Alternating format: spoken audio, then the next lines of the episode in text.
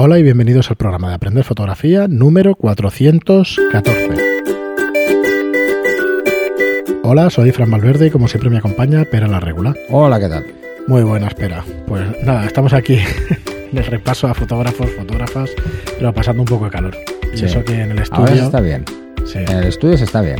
En la tenemos calle el no se aire puede estar. un par de horas puesto, lo vamos quitando a ratos, pero ahora lo paramos para, para que nos oigáis mejor, pero está haciendo unas Por eso los programas los hacemos cada vez más cortos igual. el Temperatura calor. No, no, no, no. Y hoy, bueno, hoy dicen que es el día punta de calor en Barcelona por el porcentaje de humedad. Y es que ha sido salir del metro y empezar a sudar, pero como vamos. grabamos estos programas en julio y eso para que os ubiquéis un poco, pero vamos, realmente un calor brutal. Muy bien, pues nada, seguimos con, nuestra, con nuestras fotógrafas eh, españolas muy jóvenes, en este caso Melania Brescia, de 27 años, que, nos dice aquí en esta entrevista que está viviendo en Estados Unidos. Es una fotógrafa de, de Granada, eh, perdón, malagueña y española de nacimiento, pero que vive en Estados Unidos desde hace unos años. Con mucho Eh, talento, por cierto. con mucho talento, pero como dice ella, pues al final eh, le está sirviendo como, como hobby, terapia, porque las preguntas de hacia dónde van sus pasos y eso, pues al final, lo comentábamos antes fuera de micro, pero al final pues hay que comer todos los meses y hay que... Sí. Y Entonces, desgraciadamente estamos viendo grandes talentos de la fotografía actual Mm.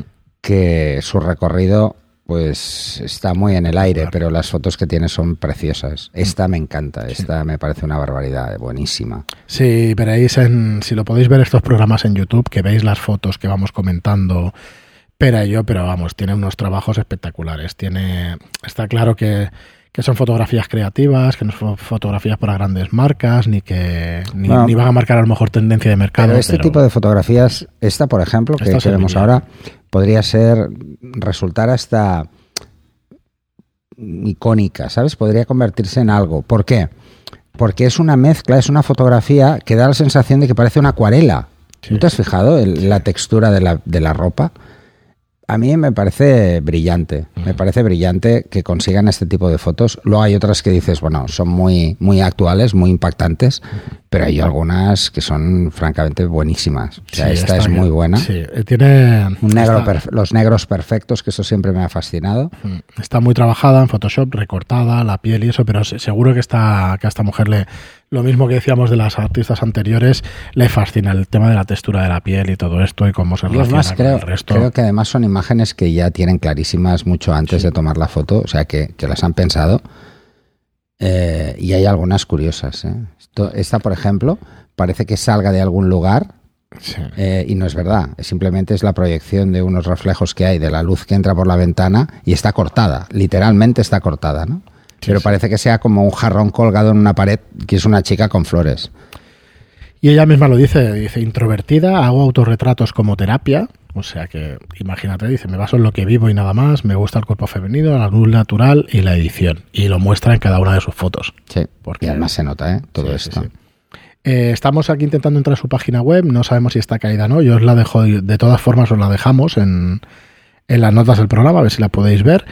Y bueno, al final le preguntan también en la entrevista de dónde brotan tus imágenes, quién o qué o quién las alimenta.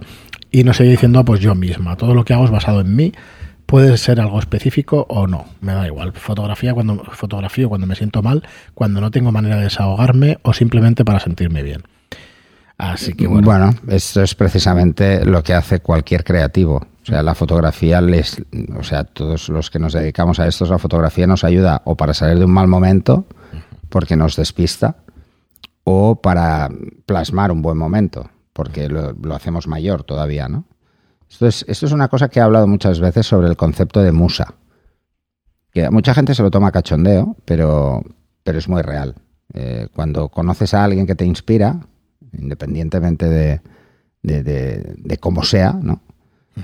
Pues siempre te hace sacar una parte creativa que tienes ahí, que es latente y que esa persona pues hace que salga, ¿no?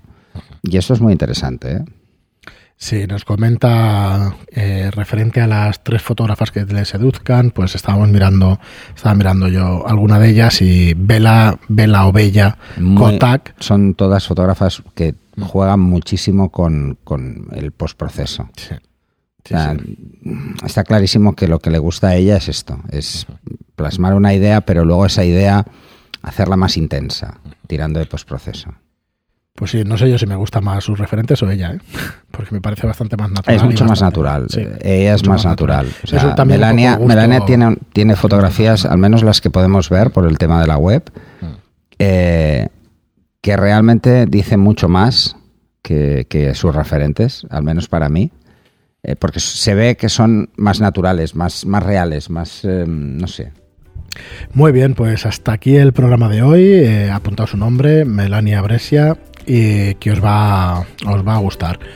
Y nada más, recordaros nuestra web aprenderfotografía.online donde podréis aprender fotografía a vuestro ritmo a través de vídeos y tutoriales de fotografía, de un montón de temas ya. Más de 60, 80, 90 horas de fotografía en los cursos.